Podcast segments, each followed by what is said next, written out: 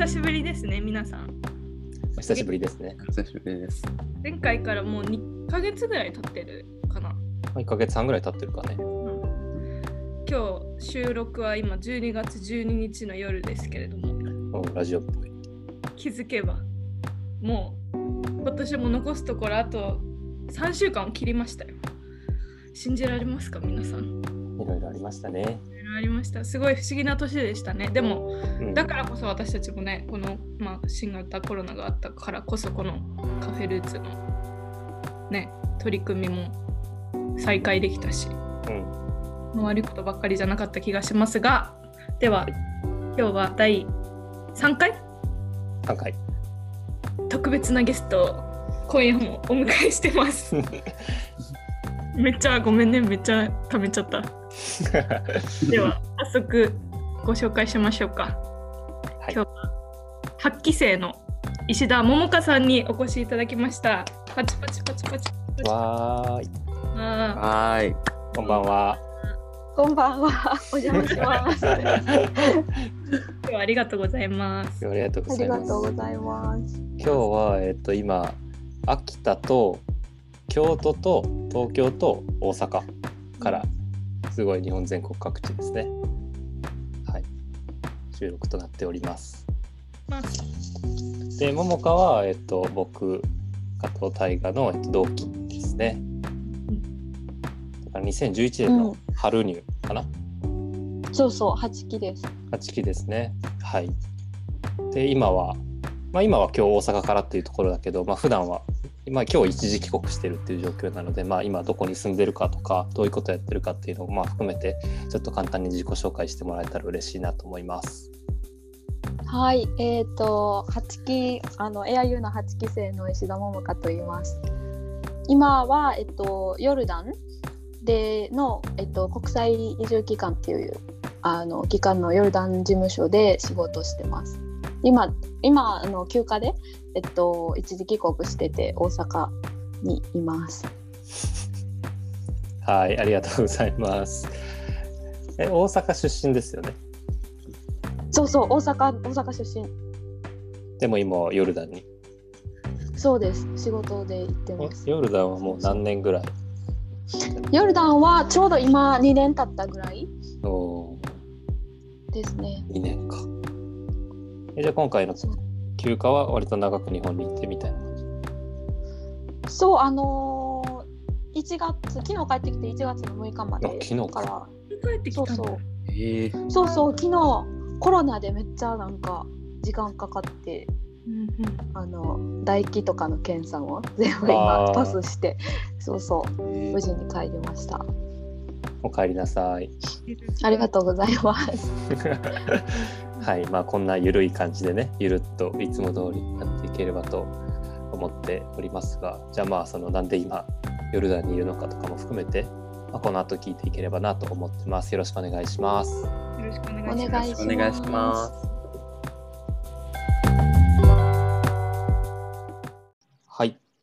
じゃあまあ最初はなんで AIU に入ったかっていうところから聞いていきたいかなと思ってます。まあ最初さっきも大阪出身っていうところで大阪から AIU、まあ、結構遠いやん。なんで AIU に。したんかなと思って。えっと、なんか最後の決め手はそのオープンキャンパスはいはいはいはい。に行ってなんか大学面白そうやなって思ったんやけどうん、でもなんかそのここここの2年の時に留学行っててうん、どこに行ったん？で、えっとカナダうんに留学行ってて、その帰ってきた時に進路を迷っててでなんかその時写真が好きやったから写真学校行こうかなって思ってたらそのまあ親も大学行った方がいいよっていう話になっててでその時の高校の先生が国際教養を紹介してくれてで見に行ったらなんかその国際教養のあの会った先輩とかがなんかすごい楽しそうやったから国際教養がこうちょっと上に来たみたいな感じで 目指したみたいな写。真、写真、写真撮ってこと？うん、なんかその他に考えてたところからなんか迷いがなくって国際教養が一番いいかなっていう感じになった。うーん。なんかあとその普通になんかほんまにそんな大きい希望はなくってなんかうん。普通にあのカナダの留学してたホストファミリーとなんか英語で話されへんくなるの嫌やなとかなんかそういうのでもうちょっと英語をやりたいなとかそういうなんか結構小さい動機みたいなるほどね。で、まあ実際にじゃあそこから秋田に来て、な。うんうんうんうん。実際生活し始めてどうだった？ももか結構楽しんでたタイプよな。楽しんでた楽しかったえ？楽しみんな楽しかったんじゃないの？楽しかった楽しかった。そうそうそうやねなんかうんそうやね。なんかあんまりこう自分で頑張って勉強してたっていうイメージはこう恥ずかしながらないけど そのサークルとかそうそうそうそうが楽しかったかな。え、何をサークルは入ってた？サークルは1年の時はイベント委員会と、うんうんあとなんか少しこうソフトテニス行うん。うんかしてもらったうり、ん。で学祭の時期は学祭の委員会はい。に入ったりみたい楽しかったですね。な。うんうん。そうそうそうそ まあ、勉強は確かに僕も、まあ、褒められた程度、褒められた形ではやってなかった記憶が。そうそう。う。そうそう。宿題をその日にやって とか、なんやろうな、なんか、図書館もあんま多分行ったことなくって、高学年になってから初めて図書館でみんなが勉強してたんやっていうのを、高学年になってから 初めてこう気づくっていう、本当なんか恥ずかしい感じの生活。すごい。めっちゃ楽しんでたんですね。ねえ、そうまあ、そうそうそう。車とか持ってたしな、もうか確か。そうやね、そうそう、車を、そう、大阪の親が、え、なんか免許停止になって、なんか、それそれ。で、そうそう、大阪からお秋田に車が、あの、まあ、誰もこっちで乗らんからっていうので輸送されて、で、そうそう、その時から使ってた。そうだ。結構早かったよ、それタイミングが確か。そうだ。早かった、冬とかじゃない？多分、そうそう冬になりたての時に、しかも結構デカめの車やったよね、しかも。そうそう、7人乗れて、うんめっちそう。ゃ面白い。そうでなんかもお車親が持ってきてくれた時に駐車の練習とかしててんけどなんか同期から後からなんかすごい下手やったみたいななんか文句 文句来て見られてたっていう。えー、そっか。でもまあ、車もあったらね、エンジョイできますよね。そうそう。旅行とかは結構できた。うんうんうん、冬とかねスノボとかね秋田やったら行けた。しそれはすごいよかった、じゃあまあ、そんなにあの図書館とかは行かず、GPA ギリギリで。あ、GPA ギリギリではない。そう,、なん。でも留学の時に結構 GPA 大丈夫かなって心配やったかも。え、留学はいつそうそうそう。いつから行ったんでしたっけ？2年の冬やんなみんな行く時って。うんうんうん。そうそうそうそうその時かな。じゃあまあ、でもそこでは行けたってことで、まあ、 TOEFL もあって、GPA も足りて、うんうん。で実際にどこを志望したんですか？うんとあのーモロッコ。うんうんうんうん。そうやね。モロッコ第一志望で出して結局まあうん。モロッコに行った、うん、けど？そうそう。けどなんかモロッコが第6志望まで出せて。出せるよね。でモロッコ一番にしてて他も書いててんけど、うん。うん。あのモロッコって決まった時にすごい自分で嫌になって 嫌っていうか、へー大丈夫かなみたいな心配になって、はいはいはい。で留学センターの人にちょっと一回やめたいですっていう そう人騒がせなことををしに行ったらなんかスーパーバイアドバイザーみたいなとかはいはい前にモロッコ留学した人を紹介してもらって、うん。でまあいろいろ話聞いてなんかまああの行っても大丈夫かなと思ってうんうん。最後は決めたみたいな。でもちょっと自分で希望しておきながら自分で辞めたいって言い出すみたいな。人騒がせな。そうそう。すげえ、えーそれ何が不安不安だだったんですか？なんかえーなんかえー中東って大丈夫？みたいな。てか希望しといてやねんけどほんまに。それでなんかモロッコ大丈夫かなと思ってなんか情勢的には結構エジプトがなんかね、そのあったりとか、そういう時期だったよね。確かなんか中東というかアフリカとかで。うん、そうかな。行ってから、うん。行ってからなんか、日本のなんか企業のプラントが、モロッコじゃないけど、あのうん北アフリカで事件にあったりとか、そういうのはあったけど、でも、うんでも行ったら全然平和、全然こう思ってたのと違うみたいうん。えなんでそもそもそのモロッコにその第6までかける中でモロッコを一番上にした？な。なんかずっとその、ずっとってかよくわからんけど、なんかこう1年生の時にフィリピンのワークショップ、ワークショップワークキャンプとボランティアみたいな、なんか災害の後のボランティアみたいな感じで行ってでその後からなんかちょっと途上国に住んでみたいなっていう自分で住む経験が欲しいなと思ったのがメインかなうん。そうそう。でそのフィリピンのやつは1年とか2年の時とかになんかそうそうそう短期間というかそうそう。うんうんうんうん。なえそれに行こうと思ったのはなんで？だ留学はカナダよね高校の時の。そうやね。うん。そうやね。まあだいぶ昔の話ですけど。ねなんかねそうそう。あのーなんか多分すごいもともと行きたかったとかそういうこう意思があったわけじゃないけどなんかたまたまその学校の何大学の掲示板みたいなところに募集広告が貼っててでなんかカナダに留学した時に結構なんやろなんかイラクとかさアフガニスタンから難民で来てましたみたいな高校生がおったおって友達になったりしたからなんかちょっとそういうなんか途上国みたいなのにはすごい興味があってうんうんうんそうやね。で、まあでも別にこうずっと行きたかったとかはないねんけど、そういう掲示板とかに載ってた時になんか興味あるなってなって、うそうそうそう。で行こうってなった。そうやね。割とフットワーク軽い。どうなん多分なんかそ分からんもう今となっては分からん。なんか そういう時はすごい悩んでるんやろうけどでもまあ行ってみたら行けたみたいなうん。そんなに。そうそう。でも行く前はそ、うん、普通に考えたりはすうん。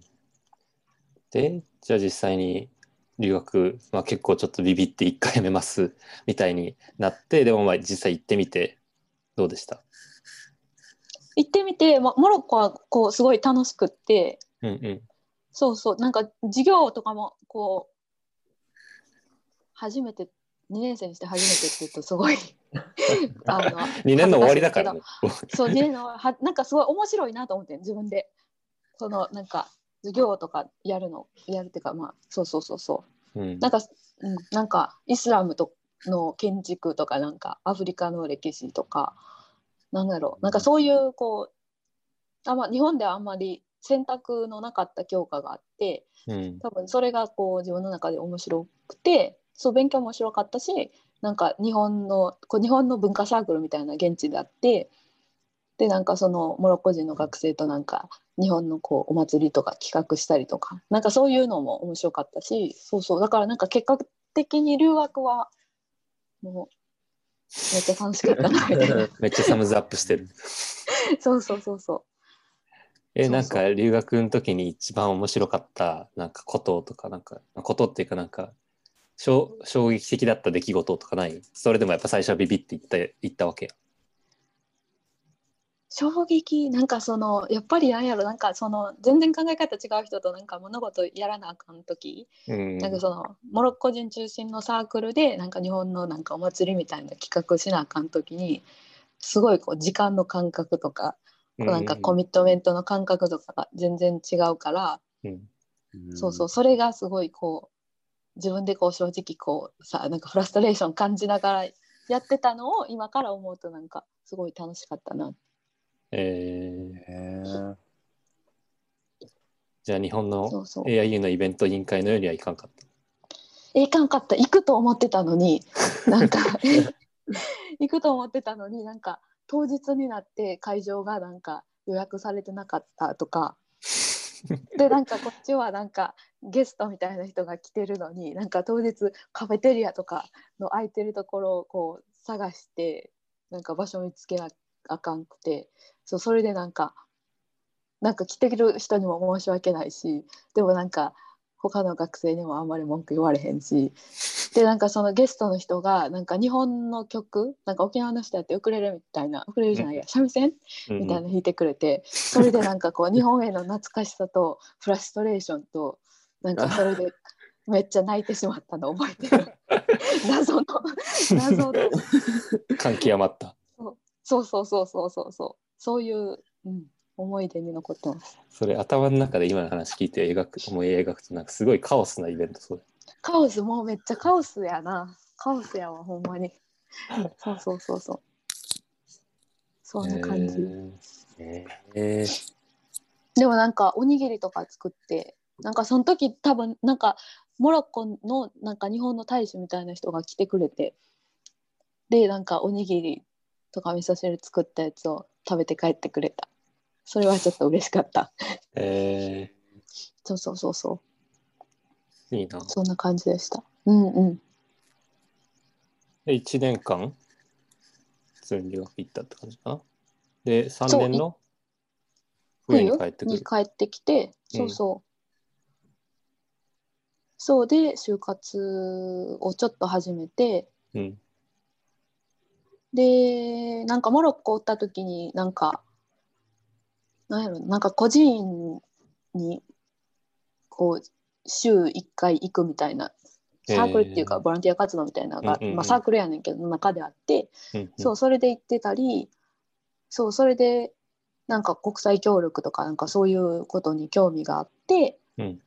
で就活始めた時もそうなんかなんやろななんかあんまりこういうことやりたいっていうのはあるけどなんか就職しした先でできるかわからん。なんかそういうやりたいなやりたいことがマッチする会社とかがわからんかったからでなんか国際協力するのなんか国際機関とかなんか目指したいなと思っててでその時になんか国際機関行けたら大学院行った方がいいよみたいな大学院のてかあのデグリーないととっていうアドバイスをそのモロッコにおった大学の先生から受けててうん。でその時になんかそう就は活動を始めた時とかになんか大学に行きたいなって思い始めてで結局大学に行くことにしたというかうんその準備を始めたみたいな感じ。なんかそのちょっと遡るとそのそもそものところで最初そのモロッコを選んだのもその V アクトだったっけ V アクトとかが関係してるなんかそのフィリピンのワークキャンプみたいなところでその途上国みたいなうんうんものに興味を持ってででその後のまあそれにか連なる経験としてやっぱりそのモロッコの孤児院に、まあ、定期的に行くみたいなところつながっていくのかな。なんかそこでもうちょっとなんかこうこういうこと、さっきそのこういうことがやりたいのがっていうのがあったみたいな話があったと思うけどなんかその孤児院のに通ってたみたいな経験から少しそこがもう少し具体的になったとかがあるのかなと思って聞いてみたかった。そうやね。なんか多分うんうん。多分ななんやろな。なんかそう、うん、経験経験っていうかなんやろ。こう自分がやってて楽しいことうんとかを考えた時に多分そういうことそういう活動してる時が楽しかったからそうできたらそのそういう仕事に就きたいなって思うようになった。そのこう仕事としてイメージできると、うん、なんかその楽しいっていうのは具体的になんかどういうことをしてるときに楽しいって感じるのかなとか気になった。なんか多分普通にこう外国人と話すのがまずふ好きっていうのがあって、そうそう。であとはなんかその時はほんまになんか子供が好きと思ってたからだからなんか個人でそのただのインタラクションやけどやってる時とかがこうそうやねなんやろ感覚としてこう楽しいみたいな。うんじゃあなんかそういう原体験みたいなのがモロッコでも生まれてみたいな感じ。うんうんうんうんじゃあ就活は最初は普通にしてたってこと？なんかももももこが就活してるイメージあんまり俺あのあ留学のタイミングがずれてたっていうのもあるけどあんまりなくて、うんうんうん、でもめほぼやってないかな。めっちゃ偏って なんかこう説明会ですなんかうん、何回何社か行ったぐらい多分ほんまに。あそうなんだ。そうそうそうそう。で多分スーツとかも持ってなかったと思う。その時に。だからもうほとんどそう就活してないかなえー、じゃあまあしっくりこなかったっていうか。なんやろな、なんかほんまその時のことあんま覚えてないねんけど、ななぜかこう大学院に行くっていう方向にこう傾いてしまって、うんうんうん。そうそうそう、だから、うん。で、なんかそのアカデミックキャリアセンターみたいな大学院進学の人を支援するセンターで話とか聞き始めて、でも、そうやね、むしろ大学院の資料を集めたりとか、なんか募集要項を確認したりとか、うんそういうのの方が多かったかな。うーん。じゃあ結構じゃあまあこういう方向みたいなのが決まると割とスッとそっちに行くんや。なんかっていう印象を受けた今の。そうやね、なんかそうやったかもしれん、なんか、でもちょっとは就活、多分やってないかな。やってないと思う。多分大学院ってやってたと思う、もえー、すごいな。すごい。それでもう、マスター持ってた方がいいよっていうアドバイスでもう決めちゃったんですか？ね、なんか、うん、就活も行ったけど、多分こう、なんかその就活に来てる人とかとこう話してて、こう自分がこう、なんかこう日々抱えてる疑問じゃないけどそういうのを聞いた時とかになんかうんなんかちょっと違うというか思ってしまった時とかにやっぱりなんか大学院行ってもうちょっと勉強したいなっうん。ていうのがこうじわじわと固まってきた感じかな。えーじゃあ大学院に行くってなってなんか大変だったこととかはなかった？なんか。うんなんかうーん準備は普通に大変やったなんかうん授業の、あのーなんか GPA 私はすごい悪かったからなんかそこから上げなあかんかったから、か。1、2年のつけ がつけがね。そうそうそうそう。ツケが回ってきてたからそうそれだから授業、うん、とあとなんかそう全然準備できてなかったからさその英語のスコア、うん。あのアイレッツとか取るのとかあとはなんか奨学金申請とか。それこそアプリケーションかな？大学院のアプリケーションの志望動機書くのとか。うん。そうそうそういうのをうんなんかいうんなんかその時は大変やったけどなんかむし一番大変やったのはあんまり多分情報がなかった？えー、それは何の情報がなかった？なんかどうどうやって大学院に行くかとかそもそも海外の大学にどうやって申請するかとか、うんうんうん。なんか周りでこう行ってる人とかがあんまりこう多分おらんかったからうんうん。そういうのをこれで大丈夫なんかなとか多分こう余計考えたりとかああ、なるほどね。そうそうなんかそういう多分今から考えたプロセス自体はこうなんかこうストレートフォワードでできると思うけど、でもなんかそうそうなんかうんなんかこうこうメンタル面でなんか、うんうんうん。なんか就活年で大学院って決めちゃったけどいいんかなと思うそもそも大学院通らんかったらどうしようみたいな就活ももう終わってるしみたいなそういうのはそうそういう心配はあったかうん。なるほど。でもそれも乗り越えてというか。で、普通にそうん 乗り越えて。乗り越えてというかなんかサバイブサバイブ。サバイブ。サバイブね。なんかサバイブ桃からしいなと思って。なサバイブギリサバイブギリサバイブした。そうそえ、じゃあ第一志望みたいなところにその行けたの？そのそれは大学院は。うそうやね。うんうん。一応そうそう。で、2000何年から？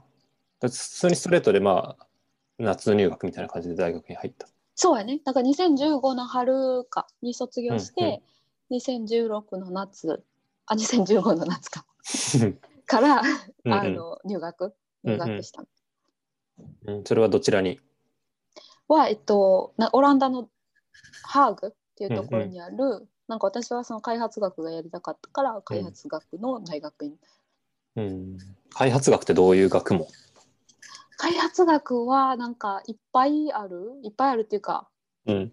うーん。なんか経済開発とかやってる人もいるし、うんうんうん。なんかアグリアグリカルチャーうんうん。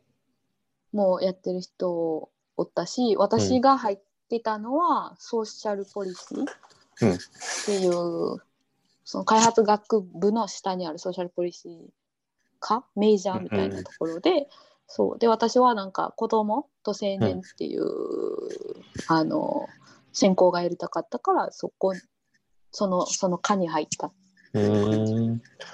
実際実際にはどういううん授業ないしはその研究テーマみたいな。なんか授業はいっぱいその経済学とかなんやろうな。ヒューマンライツとか人権のああ、じゃあ開発学にその紐づく授業があって。そうそうそうそう。そうで私はなんかそう子供に興味があったから「チルドレン・デ・ユース」っていう科目うん。を取ってた。うん。とか移民？移民とか。あのマイグレーションに興味あったから、移民政策の授業とか。うんうんうん。そうそうそうそ結構忙しかった。ううんなんかそうやねなんかリーディングとかが多かったから忙しかったからうんあとライティング、エッセイの提出とかがあったからなんかそう大学院の時は忙しかったイメージうーん。で、まあ、普通に大学院だとその、まあ、最初は授業を取っていったりとかしながらでも徐々に研究テーマ、まあ、最初の方に決めてそれを最そうそうそう後そうマスターの論文書いてっていう感じ。うんうん、そうそうそうそう。そう、3セミスター、2セミスター授業があって、うん。3セミスター目かなから研究の課題を、まあ、徐々に絞り出して決めて、うんうん。で、なんか4セミスター目に、あのーまあ、ひ日々となんかフィールドワークやりたい人は、フィールドワークとか行ったりしてて、うん。そうそう。うちはなんかモロッコの、なんか青年、若年層うん。がこうなんかヨーロッパに移住したい結構ヨーロッパに行きたいって行く人とかが多いんやけど、うんそう思う理由は何なんやろみたいなのを研究というか、うんこうモロッコにその時行ってフィールドワークの時に行って、うんなんかそのインタビューそのもともと大学留学してたところの学生うんうんにインタビューとかをして、ああ。そうそうなんかそういう質的調査みたいなのをやりたいなと思ってやったみたい。へえ。そのモロッコに行ったのは、まあやっぱり留学してたし、そのいろいろ知り合いとかもいて、興味もあったっていうところがあって。そうそうそうそう。なんかそういう調査とかもなんか実践可能なところ、なんか自分の言語力とか、そのそういうネットワークとかもなんかその実践可,、ね、可能なところをうんうん選ばないとダメで、そうそう。で、モロあそうなんだッコのその元の言ってた。もうモロッコでイベントプロデュースできるぐらいやしね。うん、確かに。うん、最後は最後は勝手に泣くという ぐだぐだしたけど。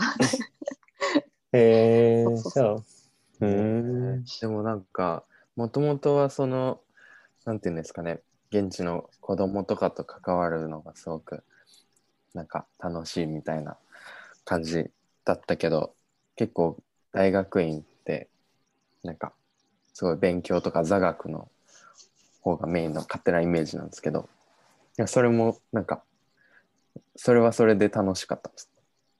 うん、それもなんかそうすごい楽しかったのはなんかなんか多分職務経験とかはなかったけどその大学に行った時代時点ででもなんかモロッコでこう見てたこととか、うんなんやろなんか感じてたことがちょっと疑問が解消されたりとかうん。そうそうそういうのがあってそう面白かった。うーん、ああ、じゃあもう実際にもう体験、まあちょっとでもしてたから、それがこう、座学でも裏打ちされたりとかするのがすごい心地よかったっていう感じ心地よかっうん楽しかった。心地よ楽しかった。楽しかった。けど、うん。なんかやっぱりなんかしんどかったのはなんかなん。か英語もそんなにさなんか他の国のなんか私の大学院なんかあんまりこうなんか西洋っていうかなんかアメリカとかヨーロッパの人はおらんくてなんかアフリカとかアジアの人ばっかりででもなんかそういう人たちと比べてもなんか英語が一番下手でうん。でなんか結構やっぱりあっちの人はさこう発言するのがと得意というか言わなあかんやんか。でもなんかそういう壁とかもなんかこう経験も自分なんかないと思ってたしそういう開発の。うん。だからそういうのもこうなかなかこうこう授業にもこうさ活発になられへんくてそういうのは結構うんしんどかったりした。うー。んええあ、じゃあ結構年上の方とか、なんかもうすでに経験が豊富な方とかと一緒にそうそうそうそう。お母さんとか普通にパパとか、へえええそうそう。そういう世代の人が多かったかな。そううちらうちのジェネレーションというか世代は結構多分もう一番下だからうそう経験を持ってきてる人とかが多かったからもうそれそれはそれもそれですごい良かった。そのその仕事なんか授業以外でその人たちのなんかやってることとか聞けたりとか。理解してないけどうん。なんか「ふーん」とか言って聞いてるだけやけど。でもなんかそうそうそういうのも聞けて面白かっえー。なんかさっきかなさんがあのこれ始まる前に言ってたのが結構そのうんうん。大岡が行ってる国ってモロッコとか、た。うんうんまあ、あとこの後話に出てくるかもしれんけど、ミャンマーとか。割となんかその、日本がすごくその快適な住環境の国だとした時に、まあ、少しそのちょっと違う国に行くって毎回その違う国に行くやん。うんうんうんうん。またちょっと違う国に、その勇気ってどこから出てくるんやろうなみたいなことをかなさんが言ってて。それは勇気って感覚なの？それともなんかもっとなんかスッと行ってみようみたいな感じになる。うんでもなんかうちはこういう仕事がしたいっていうのがあるから、でそのなんか、かそういう仕事のあるフィールドというか、うんうん。どうしてもそういう職があるってなんかそういう国になるしうん。なんやろうななんかそうそう。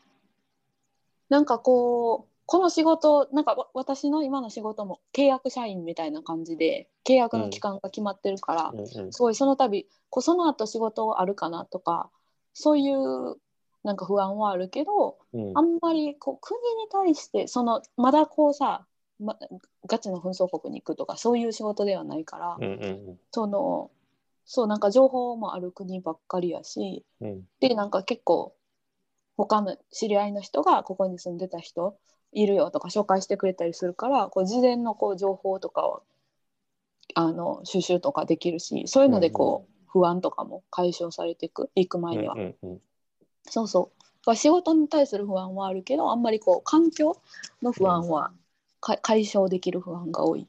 えーうんうん、結構用意周到そうやね。用意、そうやね。なんかいるもんはさ、もうなんか留学とかでなんか結構自分はこういうのが必要っていうのがこう分かるうんうんうんから、それで大体決まってる？なんか服とかはもう全然現地とかでもあるし、うんうんだから向こうで手に入らんものとかを優先でこう準備していくみたいな。何がトップにあるリストの中で。なる。え今は今はっていうかヨルダンの？2回目かな？なんか1うんうん回目2回目一時帰国した時はスーツケースの4分の1にたこ焼き器詰めて持って行ったすごい。それ、あの、大阪とか関係あるんですか？やっぱ。えそうなんかうん。そうなんかさなんか結構なんか別に大阪を売りたいとかじゃないねんけどなんかたこ焼きさみんなで作ったりするやん。だからこう向こう行ってこう友達とか作りやすいしなんかこうアイスブレイクみたいなのにもなるしそうそうそう。でなんか結構材料も現地で手に入る粉とか卵とかどこでもあるし、うんまあなんかタコとかもラッキーやったらあるし、まあ、なかったらなんか別にチーズとかカニカマとかでもいけるし、そうそうそうそうん。へえ。すそう。たこ焼き偉大ですね。うを持っていったでもなんかたこ焼き器持っていくなんかオランダにも1台持って行ってやんか。でそんなな何台もあるもんな。ん。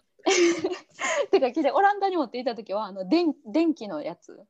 あのプラグのやつを持って行ってんけどそれの時にオランダにもそのえ電圧とか違うやんか。うんうんうん。で悩んでてこれ持って行って向こうで使えるかなみたいなずっと悩んでて。でもなんか誰にも聞く人おらんくてなんか親に相談しててんか、うん。そしたら親がまさかのなんかオランダ大使館に電話して聞きって。日本の。予想外すぎへん。で実際になんかうちもその時なんかえなんか大使館とかあんまりわかなんかどういうものか分からんかったからあの実際にこう電話して聞いたわけ。聞いたんだ。そうそしたらそういう質問はちょっと受け受けかねますが受け付けてませんみたいそりゃそうですよ。な そうそうそうそうそういうこともありましたすごい。そめっちじゃあたこ焼きはサバイブに必要ない。そうですね。なんか、うん、そういうなんかこう自分が大切やなって思うものを持っていったらいいと思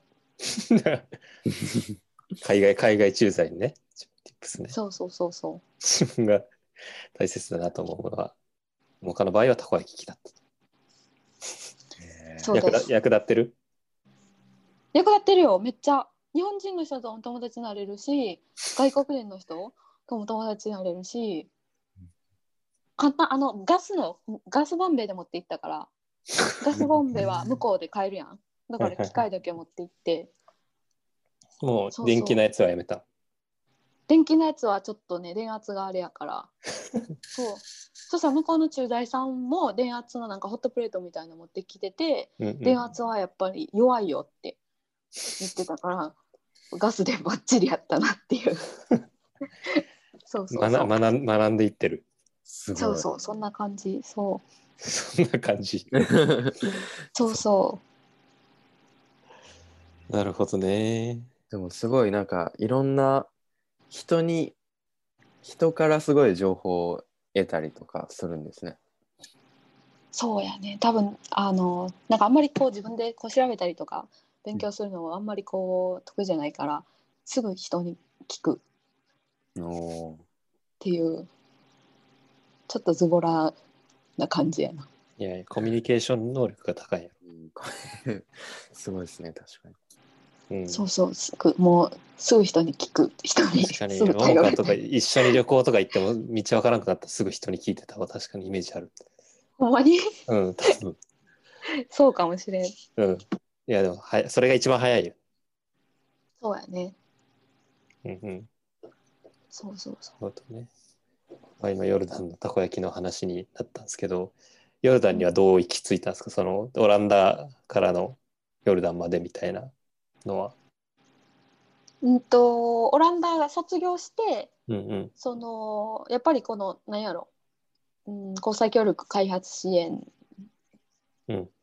みたいなことをやりたかったから、結局なんかこう現場経験がいるっていうのは、なんかそういうどこ読んだりとかアドバイス聞いたりしても聞いてたからだからまあ、うん。なんかそうでもなんかうんなんか海外の機関とか NGO にこうすぐアプライするのはハードルが高くてうん。で日本の NGO で仕事をで海外駐在できるみたいなところを探しててでそれで日本の NGO でインターンを見つけてうん。それがミャンマー駐在やったからそうやね卒業して、えー、5ヶ月後ぐらいかな？12月に帰ってきて5月にミャンマーでのインターンを始めた。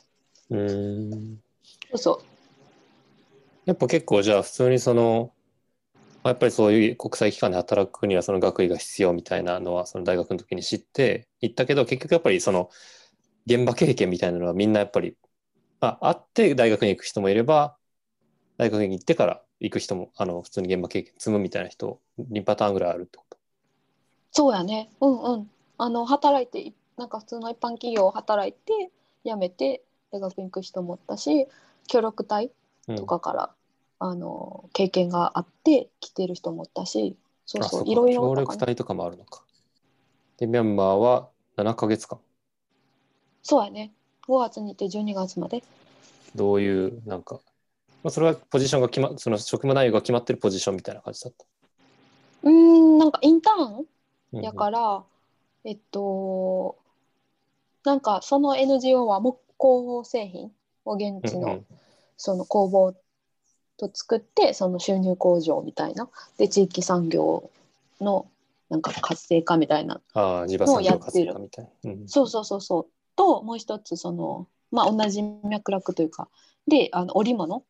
うんうんうん。その女性のえっと織物学校の先生たちと織物のあの制作をやってたからその織物学校現地の織物学校に日本人の専門家の人をにをよ呼んでっていうかつ来てもらって、うんうんうんあの講習会とかあとはその織物を売る。お土産屋さんで売るとかうん。あとそうやね。なんか主に仕事はなんかそういうあのなんかそのプロジェクトは JICA からお金から JICA への報告書作成とかそういう業務。じゃあまあプロジェクトのコーディネーターみたいな感じ。そうやね。うんうんうん。そうそう。でそこからそこはなんかそのそのままメンバーにいようとかっていうよりはまあもう普通にインターンだったからそのポジションが終わったらまあ日本に帰ってくるみたいな感じだっうん、そうやね。なんかまあ、うん。なんか自分も仕事がこう初めての経験で、た。そうでミャンマーのなんか仕事も多かったりしたから、まあ、途中でワバーンアウトしてうん。でそうやね。12月で帰るっていうことにして、日本戻ってきた。うん。全然関係ないまあ関係ないというか今の話でちょっとそれるけど、うんうん。なんか、うんうん。バーンアウトってマジで思想になるとき本当思想思想になるなってたまに最近自分でも思うことがあって。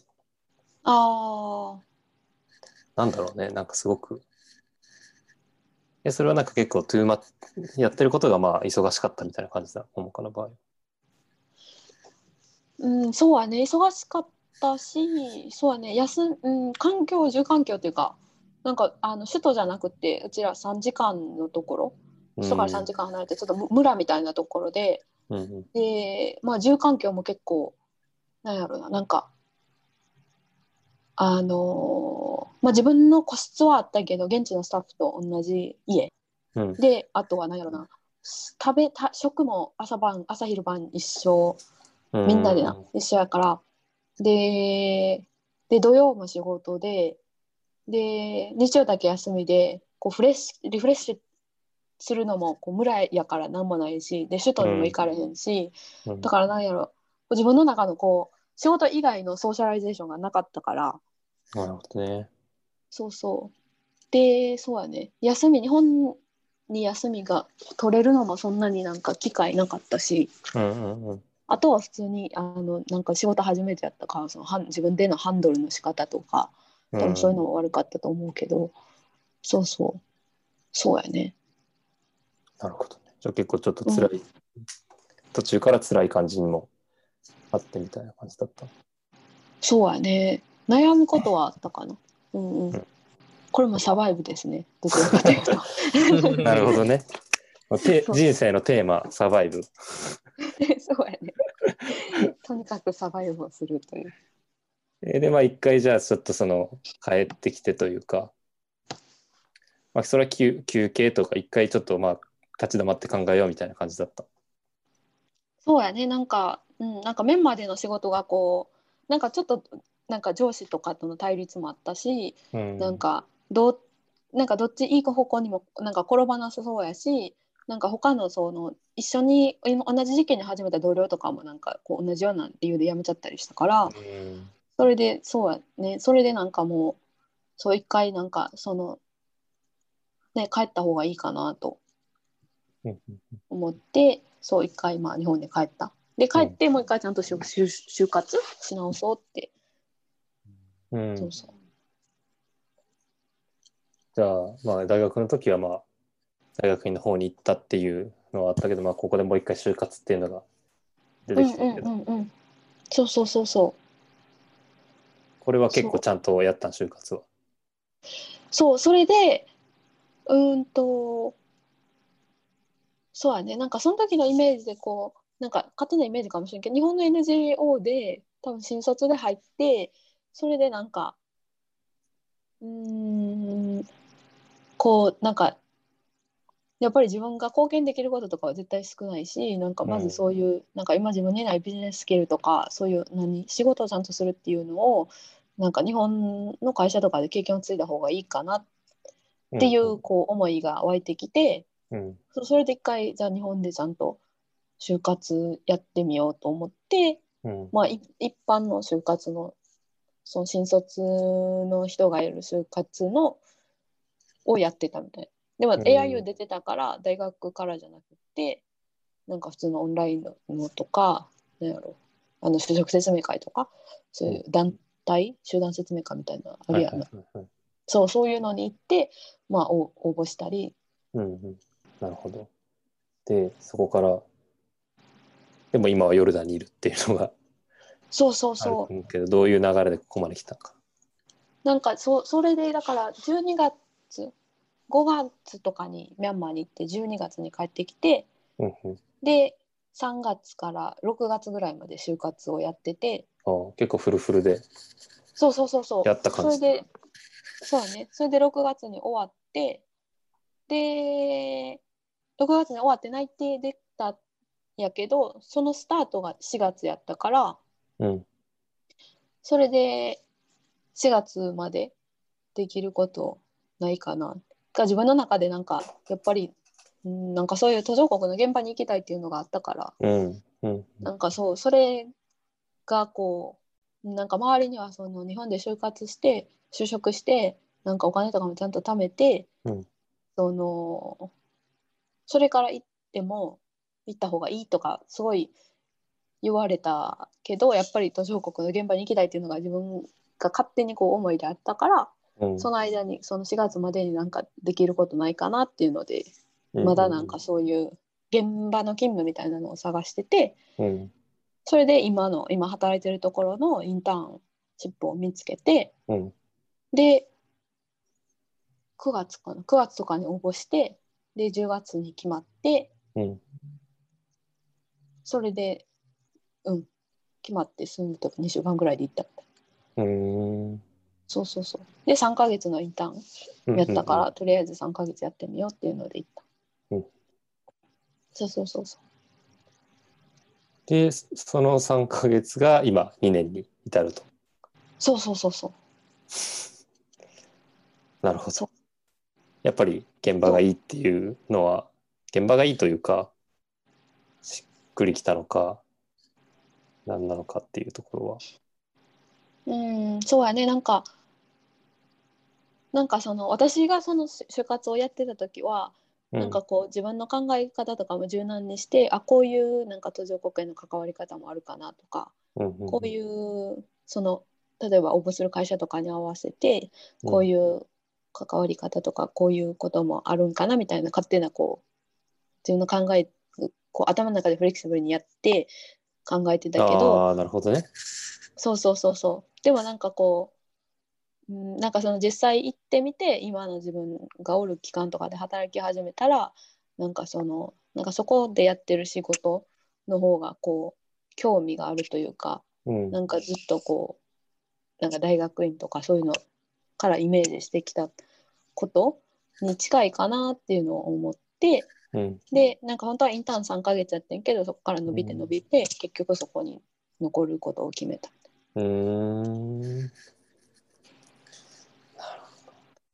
なんか結構ここまでいろいろ話聞いてきて、なんか最初の方はなんかもうかもなんかたまたまとか、そんなにしなくみたいなこととか言ってたけど、まあなんか言って、最初の方は言ってた気がするけど、でもなんかめっちゃ一貫してんなって思った。うんこっちの方がしっくりくるみたいな感覚とか、なんか直感みたいなものもすごく自分の感覚に素直なのかなと思ったりとか。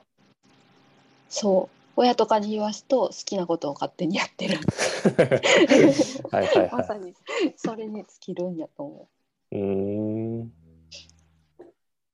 えでもなんかかお母さんとか心配しない？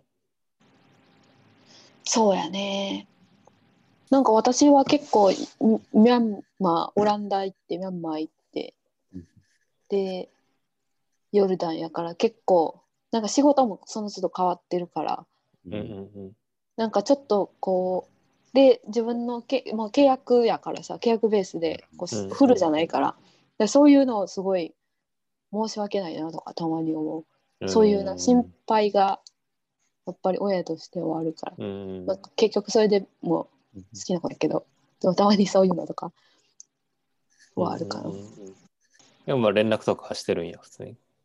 うんうんコロナになってからは結構ああ、まあ確かにね。そうお互い心配だしね。でもまあ、辿ってきた道とかは、紆余曲折あれど、なんか納得してる感じ？うん、そうやね。そうそう。なんかもうもうちょっとこれからなんか自分がやりたいこととか絞らないとダメかなとは思うけど、うんうんうん。そう、今おるところうんはなんかすごいいい経験詰めてるなと思うし、うんうん。そうやね。なんかそう、もうちょっとこう積極的に働かないとダメ。ちょっとなんか、うんうんなんか不動的なところもあるから、なんか仕事においてね。からそういうの積極的にやらないとなとか思うところ、うん、もうその現現時点では、うん、うーん。あの今までの選択できてよかったかなと思う。うんうんうん。なんか、そんなに綺麗にいかないよねって、すげえ思そうやね本当にそうやと思う。うん。かつきどうだった？なんか。そうですね。やっぱ、なんて言うんだろう。まあ、もう単純に勇気づけられるっていうのがおお あるんですね。それ、それこそなんかこう、多分紆余曲折すごいと思うんですけど、なんか、その中でこう、まあ、振り返ったら納得感あるとかっていうさっきの話も、なんか、まあ、確かにそんなに綺麗にはいかないかみたいな。俺とか結構、なんていうんですかね、そういうのを、こう、綺麗にいくのを、なんかこう、うんと、自分の中で期待してたりとかするところがあるので、あ、綺麗にいくことを？そう、うんまあなんか、なんていうんですか、そう、自分が思い描いたところに、こう、まあ、行かなかったらどうしようとか、そういうの考えがちなんですけど、まあなんかそういうのはもう、杞憂だな、みたいな。うんうんうん。こととか思えたりとか、まあ、あとはコミュニケーション能力高高って思ってめっちゃなんか人に頼るとかもすげえなんかかっこいいスキルだなって思ったんで 単純に勉強になりました。まあ、かつ、かつき結構人たらしだと思うけどね。あ本当ですか？そうだと思うよ。いろんな大人に好かれるやろ。そうですね。でもなんか、そうっすね。いや、違う、なんて言うんだろう。その、ガリやん。違うんですよ。なんか、あの、ももかさん、こう、すごい聞いたりとか、アドバイスを求めたりとかっていうのが、なんか、俺はその、直接その場にいたわけじゃないからあれですけど、もう想像でしかないですけど、すごい上手なんかなみたいな思ってるんですよ。まあ、旅行行って、道わかんなくなったらすぐ聞くみたいな。でも、結構俺は、なんか、自己解決できるところは、なんか、しとかないと、みたいな ところがあったりとかするんで、なんかそのマインドセットの違いみたいなのが、まあ、面白くもあり、学びもありみたいな感じです。どうですか？なんかもう人生の先輩である桃香からかつき悩める？ないやろ、そんなん。ないよね。でもなんか、なんやろな、なんかうん、そうやね、最近はなんやろ。なんかでもやっぱりこうさ、悩むこととかもある？けど、うん、こう、なんか明るくいるのが大事かな。確かそうそう。なんかめっちゃ明るいけどな。そういう意味で言うと。でもなんか、どうやろうな、なんか、結構親とかには愚痴というか、仕事の悩みとかもに。めっちゃ言うし。そうやね。そうそう。でもなんか周りにおる人でなんかこう結構しんどい人でもなんか明るくこうやってる人を見るとまあこう自分に欠けてる部分とかでもあったりするからそういうの見てると尊敬というかもうすごいなって思う時は。えー、ももかさん、なんかその元気っていうのは、なんか意識して元気なんですか？えー多分なんかえ結構自分ネクラやと思ってるから。え？そうそうそう。とかどうなんやろうな。なんかなんかここ外外国人と比べるとするとさ日本人って結構陽気ではないイメージ。うちにうちに入りがちみたいな。そうそうそうそう。だからそういうなんか自分のこう何？ネクラさをそういう自覚すること結構あるけどさうん。そうそいやまあ。うでもまあ楽しむのは好きうん。楽しむの上手な気がする。うーんそうやねヨルダンもヨルダンも楽しんでるんでしょ？ヨルダンライフ。楽しんでるねまあコロナでちょっとさこう集まったりできひんからそれは結構苦痛やけど。週末週末ロックダウンなんだっけ？そうそう金曜日はもう外出禁止やから。そう。で今も10時まで門限が。10時から朝の6門限？時まではそうそう外出禁止。だからレストランとかそのビジネスセクターは9時に閉まらないとダメ。いい。ええそうそうそうそうヨルダン今5000とか。今ちょっと下がって先週まで5000とかやったから1日。今2000とかに変わあって日本より多いんや。多いよ。全然多かった。あそうなんだ。えそうそう。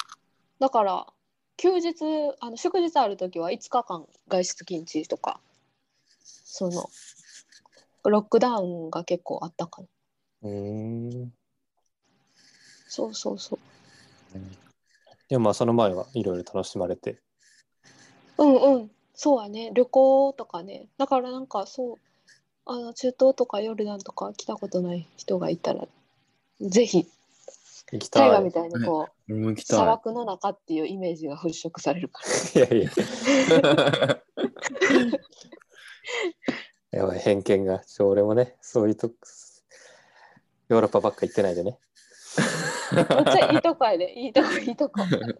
アメリカでカフェ巡りしたりとか、ちょっとタイガさん、おしゃれ、おしゃれが、おおおしゃれすぎるかもしれないですね。ーあー なるほど。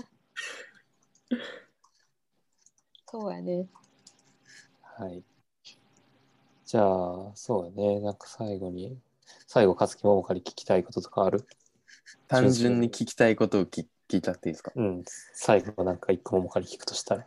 のじゃあ、えっ、と、楽しむコツを教えてください。えー、え、こういうのであってます確かに確かに。さっきだと楽しむのは得意みたいなの言ってたもんね。うん。超気になってた。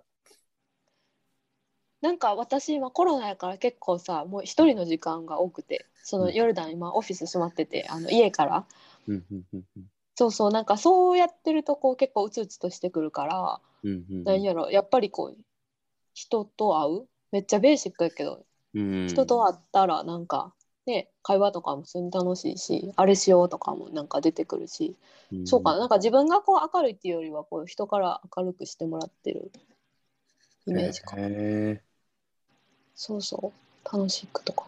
あとは普通にアウトドア好きとかなんかそういうこう自分のこうあれもあるけど性格的なところも、ーうん。そう。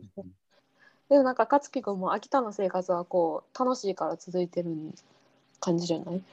ああ、そうですね。確かにそう言われてみたら、うん、秋田来たくて来てるし、今もやりたいことはやれていると思うので、うん。うん、すごい楽しい環境にいるんだなって思いました。そうやんね。だ多分めっちゃ楽しいと思ううん。そうですね。そう言われたら確かになんかすごい超シンプルでベーシックだけど、やっぱ身の回りにいる人とか、ある環境とか、うんうんね、もうちょっとなんか注意深く目向けたら楽しめることとか、なんか単純に楽しいことがいっぱいありそうって思った。うんうんうんうんすげえ。なんか ライフレッスンみたいな。いやいや、もう、ももうここからのライフレッスンは楽し楽しくサバイブしようというところで。ああ、いいですね。めっちゃうんいいです。綺麗にまとめました。綺麗に、最後だけは綺麗にまとめました。そうやねそんな感じほんまにうんう。んうんそんな感じやななんか今までもサバイブしてきて結局楽しかったみたいえー、めっちゃ勇気もらえます。最高や。最高ですね。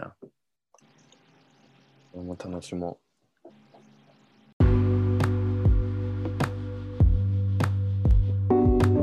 はい。ということで、どうでしたか、勝木さん？う。はい。すごい。なんか、俺単純に会話をずっと楽しんでただけだったんですけど、桃香と話すの楽しいよ。楽しいです。普通になんか元気もらうっていうか、楽しかったです。もっとなんか話、なんかなんて言うんだろう。もうちょっとこう、ゆっくり話したかったですね。じゃあそれはまあ個別にセッションしていただいて。はい。じゃあまあちょっとゆうたさんとかにも聞いていた人にも意見もらおうかなと、意見というかコメントもらいたいんですけど、ゆうたさんどうでした？桃香とゆうたさんは1年の時に学祭の企画が一緒だったっていうところですね。そうですね。いや、本当に、し、だって、桃香のことを知ってたの、本当にその1年生の時のことだし、うなんかそん。の後の活動とか、結構 Facebook 通じてとか、で、なんかこう断片的には見ていたけど、なんかこうやって改めて聞いて、うわ、なかなかすごい経験してるなと思ったし、で、なんだろうな、その、ちょっと共感するというとこがもあって、うんうん。あの結構桃香がこう不安定な、まあ、いろんなところ行ったり仕事もちょっと変わったりしてっていうところがあったと思うんだけどなんかそこってすごく俺も同じところだなとこがあって、まあ、結構フラフラじゃないけどやりたいことあった上でいろいろ言ってはいたけど多分親とか、まあ、心配もするだろうしなんかそういうふうにうんそういう風な活動してる人って、俺の周りの AI 以上って結構少ない。4期生とか、うん。結構ちゃんと会社に勤めて、あのまあ、安定的なことやってる人が結構多くて、で改めて同じ大学出て、こういうことやってる人がいるんだなって思うと、なんかこう、一人じゃないんだなじゃないけどさ、ね、頑張ってる人いるなと思うと、結構力もらえたなって。思いました。いやそうですよね、ゆうたさんも最初は企業に勤めて、でもその後コーヒー、何年バリスタやってたんでしたっけ？バリスタはね、結局まあ5年かな？へえ。はい、やってたし、もちろん時給のアルバイトの時もあったし、で、つい最近、俺海外から帰ってきて、海外でバリスタするとかっていうのも、ね、あんまり AI で多分やったことある人ほぼいないだろうし。うん。そうそうそう。うんささん、今何してるんですか？今、き今？今はね、コーヒーの生豆の、なんだ、商社みたいなのやってる。へえ。輸入を自分でみたいな。へえ。そう、自分たちの会社で輸入して、それを、まあ、営業とか卸とかしたりするような会社う。ん。を立ち上げてうん、もともとあって、それに帰ってきてから就職したっていう。へえ。コロンビア専門なんだけど。コロンビア専門。えー、そんなんあるんですね。そんなあるんですよ。へえ。なんかヨルダンもコーヒー結構みんな飲んで、あ、そう。あ、そうなんだ。そうだよね。でもなんかあのカルダモン、うんうんうんうんうん。あのスパイスとコーヒーをあのコーヒー豆を一緒にこうロースターにかけるというか、えー、うん。ええなんか、そうそう、香りがすごそうだね。焙煎機。そうですそうです。うんうんうん。でもコーヒーってもともと飲み始めたらなんか中東とかアフリカとかその辺ですよね。そうそうそう。あうん。なんか、イエメンとか、そこら辺かあらーそうですねって言われてるから。あ、ねえ。えーそれ飲んでみたいですね。カルダモンコーヒー。今日焙煎しようや。えー、しましょう。カルダモン入あ、れて焙煎してみよう。作れる。そうそう。あの、カツキも焙煎できるから。焙煎って手でやるんですか？まあ、手でもできるよ。うんうん。手編み焙煎。へえ。え、でもあの機械とか手でこうやるやつですね。なんかね、手編みみたいなのもできる。へえ。なんていうの？編み、編み編みのやつをこうひっくり返して、普通に家のガスでこうやってやるのもある。いろいろありますよね。めっちゃでかい機械もあれば。そうそうそう。何千円のもあるし。いや、でもね、えー、中東はコーヒー結構暑いからね。ドバイとかもそうだけど。ああ。うん。なんか白いコーヒーとかありますよね。白いコーヒー？サウジアラビアみたいな。えー、へえ多分コーヒーなんですけど、何もは入ってないコーヒーなんですけど、白っぽいクリーム色みたいな感じの。え？そうそう。それ本当にコーヒー？コーヒーやで、コーヒー、コーヒー、コーヒー、コーヒーやで。え、なんか毒とかじゃないから。そうそう。でもなんかあっちの人こうウェルカムみたいなんで出してくれんねんけどなんかショットみたいなこうちっちゃいグラ,、グラスでかカップに入れてこの何注いでくれんねんけどうん。なんか結構大人大人大人数の客人がいるとコップが一緒やねんな、えーこ、う回し飲み？注がれてそれを飲んで そうですそうです。それなんかコロナになってかコロナらアウトや。嫌やなって思って。まあ無理や。コロナアウトや。そうそう。そしたら紙コップに変わってた。あやるんや。でもやる。そうそうそうそうそうそうだね。なんか、ほら、その、北米とかさ、ヨーロッパとかじゃないところのコーヒー文化。で中東はどっちかっていうと消費国だから、ああへえあなるほどそうそう、だからそういうとこってどういうふうに、だから今、モーカが言ってくれたみたいな飲み方とかさ、全然知らんから、なんかそういうの知りたいなってめっちゃ思う。なんかだあの私ヨルダンターキッシュコーヒーって言ってその体も入ったやつも、うんうんトルココーヒーなんですけど、うん。なんか沈殿物みたいなのないですか？あー、ターキッシュはそうだね。なんかもう上積みを飲むみたいな。そうそうですそうです。うんうん。そうあれなんかどこまで飲んだらいいんかなっていつも。上積みと迷いあそう。のそうですそうです。そうそうそうそう。面白いな。面白いですね。でも、いろんなやり性がいて。そう、本当に思うん。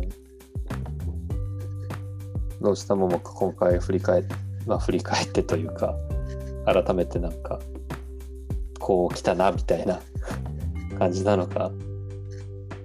なんかやっぱりこう自分でも忘れてたことが多いからああ、う。そうそうこういうのってそうだからすごい大河とかに聞いてもらってあ思い出したこととかすごい多くて、うん。そうそうそう。じゃあまあ、年末は日本でゆっくりするんかな？そうですね。でそうですね。2週間今自宅待あ、そうか、あそうか。そうそうそうそう。そう。だから2週間はヨルダンの仕事。ウォークフロムホームみたいなしてて。あそうそう。終わったら休暇取ってみたいな。ーなるほど。そうそんな感じかなじゃあまあ、実家でゆっくりして、うんうんじゃあ改めて本日は8期生の下桃香さんにお越しいただいてました。ありがとうございました。ありがとうございました。ありがとうございました。